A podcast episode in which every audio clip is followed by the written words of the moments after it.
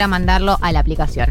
Ahora sí, siendo 24 de julio a las 14.18, podemos hablar un poco del cierre de listas eh, que están terminando de definirse y que tiene que ver con, o sea, hoy es el día final, hoy sábado es el último día. eh, y tiene que ver con las elecciones de este año, que vamos a tener primero las PASO, después las elecciones legislativas, que se pone en juego. Primero de todo, eh, 127 diputados nacionales terminan su mandato. Estas son las bancas que se van a renovar. De senadores, eh, de un total de 72 senadores, se van a renovar 24. Eh, ¿Por qué? Porque el mandato de los senadores es más extenso y alcanza los 6 años. O sea, los que están renovando son los que fueron elegidos hace 6 años. Es un montón. Hace un montón. O sea, Senado renueva un tercio, porque se elige cada seis. Y diputados renueva la mitad, porque se elige cada cuatro. Perfecto. Menos mal que estudiaste economía. Sí, sí, sí. 20 años estudiando para entender esto, básicamente. Bien, eh, Juntos por el Cambio eh, pone en juego 60 diputados. Es el partido, el- la coalición, digamos, que más diputados pone en juego, o sea, que más bancas tiene que defender. Eh, y el Frente de Todos pone en juego 51 bancas, que ambas son de las elecciones del 2017. Claro, si recuerdan, 2017 le fue bastante bien a Cambiemos. Re- seguramente recuerden, pero si no recuerdan, por ejemplo, Esteban Bullrich le ganó a Cristina Fernández de Kirchner para, para el Senado. Para mostrar lo bien que le fue a Cambiemos, eso impacta claramente en los diputados que ganó, ¿no? Totalmente. Sí, sí, fue esa elección tra- traumática para el Frente de Todos. Sí, fue el pico de oro. Fue como la punta de, de Cambiemos, ¿no? Sí. Estaban en éxtasis. Sí, desnudos. Eh, eh, y en Cámara de Senadores, eh, el Frente de Todos es el que tiene más en juego porque eh, pon- disputa, digamos, de las que se están disputando, 15 pertenecen al Frente de Todos, 8 a Juntos por el Cambio y la restante es un monobloque, que a nadie le importa. Eh, entonces, eh, esta es la situación. ¿Qué es lo que sabemos? Vamos a ir por los nombres más importantes dentro de los partidos, que por lo menos son los que están liderando eh, la provincia de Buenos Aires y la ciudad de Buenos Aires, tanto de- dentro del Frente de Todos como en Juntos por el Cambio. Frente de Todos, provincia de Buenos Aires. La candidata es Victoria Tolosa Paz. Who is Victoria ¿Quién es Tolosa Victoria Paz? Tolosa Paz y por qué? Digamos, de todos los candidatos del Frente de Todos, de todas las listas, de todas las provincias, esta es la más importante, ¿o no? ¿Estamos de acuerdo? Sí, Estamos de que- acuerdo. Es el nombre. El nombre elegido. Si uno tuviera que decir la protagonista, la, número uno de las elecciones del Frente de Todos le- legislativa 2021 es Victoria Tolosa Paz. La pregunta es quién es Victoria Tolosa Paz y por qué la estamos eligiendo. Yo no la elegí. ¿Por qué la están eligiendo eh, dentro del Frente de Todos? Nació en La Plata y hizo política ahí en, en La Plata. Eh, estudió contabilidad. Entró en el Estado en a mediados de los 90, o sea, tiene vida política, pero lo más famoso que, tuvo fue en los últimos años, que empezó a tener una interna ahí con Florencia Saintut, eh, justamente para ver quién lideraba eh, el espacio del Frente para la Victoria, o el espacio kirchnerista, o el espacio de Unidad Ciudadana, bueno, esos distintos nombres que fue teniendo, eh, dentro de La Plata, ¿no? Como que toda su carrera política fue estuvo centralizada en, en la ciudad de La Plata. Eh, sí, y, muchos de los cargos que fue ocupando tienen que ver con todo lo que es el mundo de desarrollo social, vínculo con el mundo comunitario, vínculo con la asistencia social. Eh, como decía Marto, ella entró en el 96 de la mano de Nelly Dadoa, que era una funcionaria del Consejo de Desarrollo Humano Bonaerense que comandaba Chiche Dualde. En 2012, cuando Dualde llega a la presidencia, la pone a Dadoa al Frente de Desarrollo Social y eh, ahí entra Tolosa Paz con ella. Eh, después estuvo eh, durante la presidencia de Néstor Kirchner, fue a trabajar en el Ministerio de Desarrollo Social de la Nación con Alicia Kirchner en un programa para mejorar la dieta nutricional de los comedores comunitarios. En el 2006 se sumó a lo que hoy es la Agencia Nacional de Discapacidad.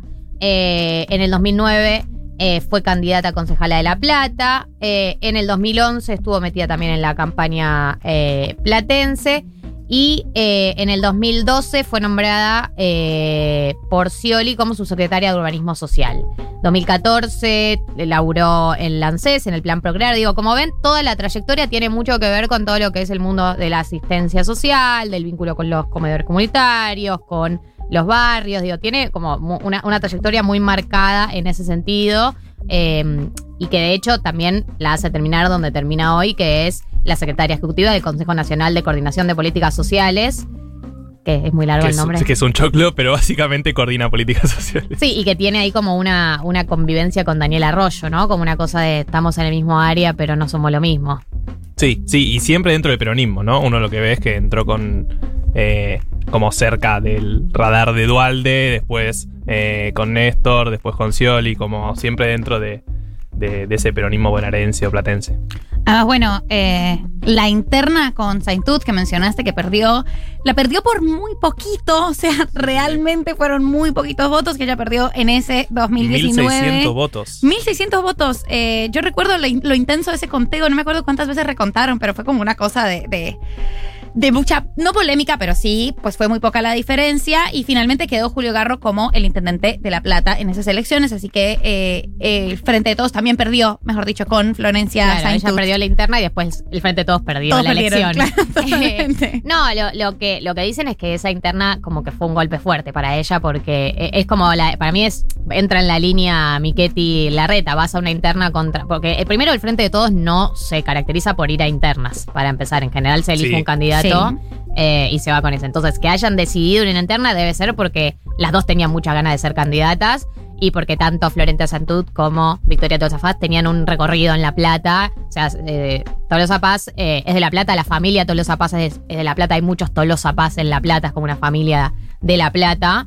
Eh, entonces, que, que te expongas a una interna y, perder, y además está como eh, esto de que fue por tan pocos votos, hay mitos urbanos, hay un poco de todo. Dicen que fue un golpe fuerte para ella, eh, que marcó un poco también uno, uno de sus hitos, digamos, en, en su carrera política, pero que después de eso como que siguió adelante con su carrera y eh, tiene vínculo con Alberto Fernández desde hace muchos años. Esto, digamos, Victoria es una candidata a Alberto Fernández, eso Sí, hay que sí, decirlo. Es la candidata a Alberto, no es la candidata a Cristina. Si bien dicen que tiene buena onda con Cristina, que habla, es una candidata a Alberto, lo conoce Alberto hace muchísimos años, entre otras cosas porque está casada con Pepe Albistur, que no sé si saben quién es, pero eh, era el secretario de medios de Néstor Kirchner eh, y es eh, un amigo íntimo de Alberto Fernández de toda la vida, de hace muchísimos años. Sí, seguro se acuerdan que en la campaña Alberto vivía en un departamento de Puerto Madero y fue todo un tema que él no tenía departamento y que vivía prestado en un departamento de Puerto Madero. Bueno, el dueño de ese departamento es Pepe Albistur.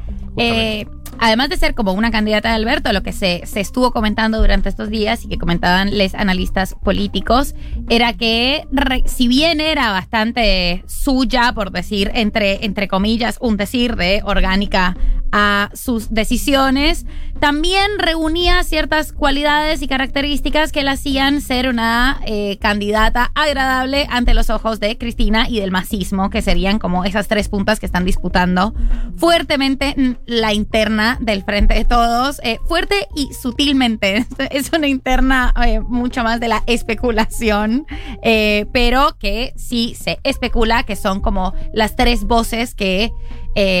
más voz tienen, más, más alto hablan dentro de esa interna y que más mm, mm, tienen margen de meter candidatos. Sí, bueno. pero aparte es la primera elección de que la alianza de gobierno, digamos. Es obvio que va a ser importante cómo se desarrollen estas internas, porque claramente, si uno pensaba en Cristina, Alberto y más en la convivencia, bueno, en el gobierno más o menos, pero en las elecciones, ahí se va a ver y bueno, se está viendo ahora, en este Claro. instante. Es aquí donde sabemos bien cómo conviven. O sea, una cosa es sacarnos juntos la foto y otra cosa es cómo vamos a cerrar las listas y cómo van a cerrar esos puestos.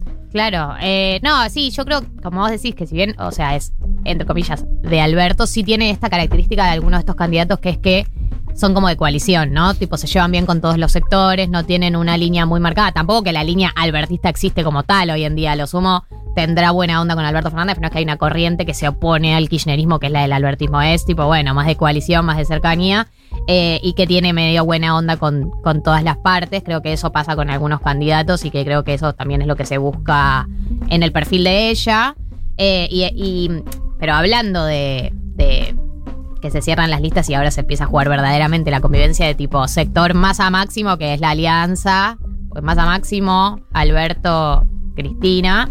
Eh, parece que estaban rosqueando mucho para que vaya Cafiero de, de candidato. Eh, el sector eh, máximo, Cristina, querían que vaya Cafiero, como bueno, Cafiero, gracias por tus servicios como jefe de gabinete, ahora la patria te necesita como candidato. Y Alberto dijo, no. En parte decían que era el que mejor medía, Claro, eh, lo que habría sido una forma muy elegante, eh, una salida elegante de Cafiero, ¿no? Como una salida muy elegante, eh, porque sí se ha rumoreado durante hace bastante tiempo que el jefe de gabinete eh, de Alberto no es el, favorito de muchos de los otros sectores que están dentro de esa coalición de gobierno.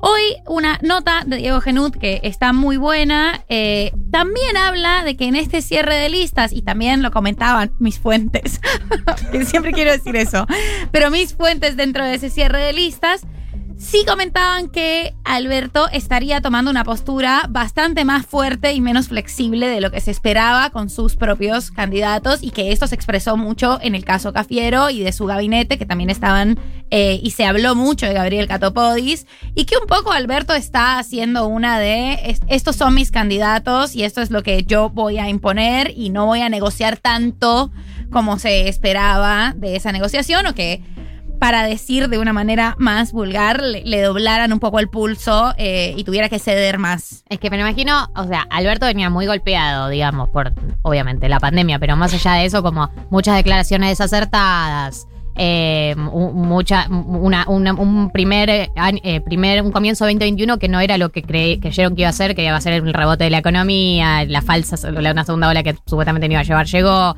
Digo, tuvo una serie de malas noticias con las que arrancó, arrancó muy golpeado, que de hecho terminaron diciéndole, deja de dar notas, baja el perfil, callate un poco y dejanos laburar. Para mí él bajó el perfil, se notó, y es como que ahora llega el momento de las elecciones y dijo, bueno, un poco me tengo que agrandar y me parece bien porque es como papá sos el presidente de la nación como o sea por un lado yo estoy de acuerdo con que haya bajado el perfil porque no, no le estaba sí. haciendo mucho bien a nadie todas sus declaraciones pero la realidad es que uno tiene que tener a alguien que conduzca no puede ser que te como todo blando el presidente No, y lo que marcaban de, de comunicación de presidencia es que, bueno, van a poner en jaque la gestión, ¿no? Como, bueno, votenos a nosotros por nuestra gestión de la pandemia, por ejemplo, por las vacunas, pero también por la gestión que se viene. Y si vos querés poner tu gestión sobre la mesa, lo que dicen de- del albertismo es, bueno, déjennos elegir los candidatos, ¿no? Déjennos poner a Victoria Tolosa Paz, déjennos poner a Santoro, por ejemplo, en la ciudad. bueno tienen en común en común en común Tolosa Paz y Santoro que son dos personas del barro en la tele no dos personas que la- las mandan a la tele a la televisión a, a debatir tanto Alberto. Tolosa Paz ¿No? Como Alberto. Real, Como Alberto. real, Vamos a decir, la- la, Alberto. primera característica del albertismo, si es que el albertismo tiene una característica, es. Ir a vo- TN. Voy a TN. a- voy voy a, a- a terrenos oscuros a dar debates. A terrenos hostiles a dar debates. Eh, Alberto es donde mejor se siente, para donde mejor se lo ves en esas discusiones. Después lo dejas hablando en conferencias de prensa. se y- sentía, claro. Y bueno, pero sí, no, tiene eso.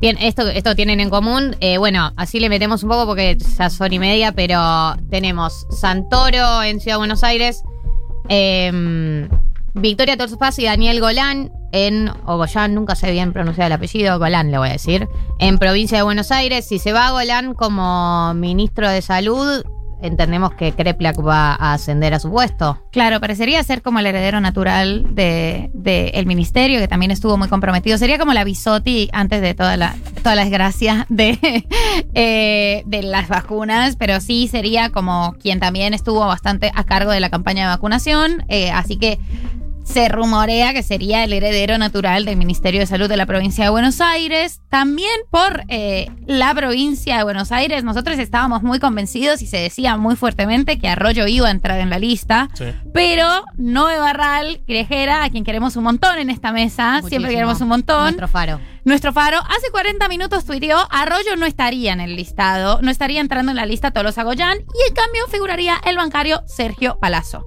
Eh, y también habló un poquito de la rosca federal que también estaban comentando en la aplicación y es que en Santa Fe habría lista única con la boleta que cerraron Perotti y el kirchnerismo no competiría el chivo Rossi.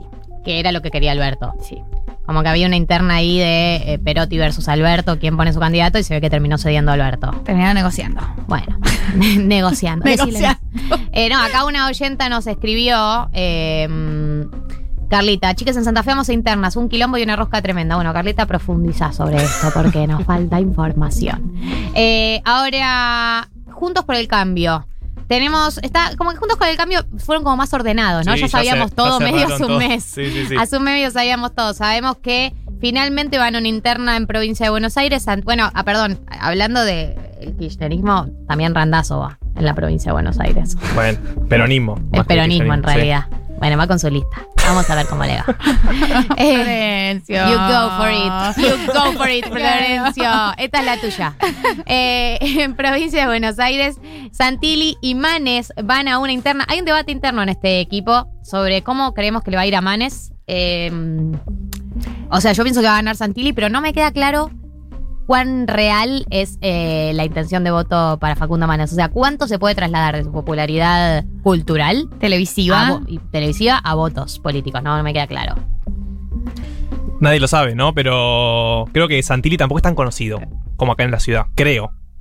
Pero tiene la aval de, de- de Horacio. Tiene la varita de Horacio. Está bien, pero en provincia es distinto. Me parece nada, no sé, iremos viendo igual. Tenemos tres Vamos a meses hacer para. prode. Vamos a hacer prode. Tenemos tres más meses adelante. para- Nuestra diferencia de posiciones. Ay, me encanta, me encanta esta clase de El último prode lo ganó. ¿Quién les habla? Eh, pero en este caso yo soy menos optimista y yo creo que juega y pesa mucho más como el, el aval del partido. En este caso incluso Santilli no es un candidato tan conocido eh, y que la popularidad con un partido que no es tan sólido y sin toda esa estructura política para mí no, no jugaría tanto. No bueno, pero no sé, es, es mi, mi, mi adivinanza. Sí, sí, en el Conurba puede ser para mí más en las profundidades de la provincia, siempre la UCR tiene más poder, pero bueno, Bien. se, se irá viendo, ¿no? Bueno, vamos a retomar el cierre de listas con los candidatos que nos faltan de Juntos por el Cambio, con los candidatos random, que hemos armado una lista Oh. también. Tenemos que abrir el programa del día de la fecha. de Pampita. Eh, vamos a volver sobre esto. Queda más eh, cierre de listas, queda educación sentimental, glosario, dilema, columna, queda todo. Así que vamos un tema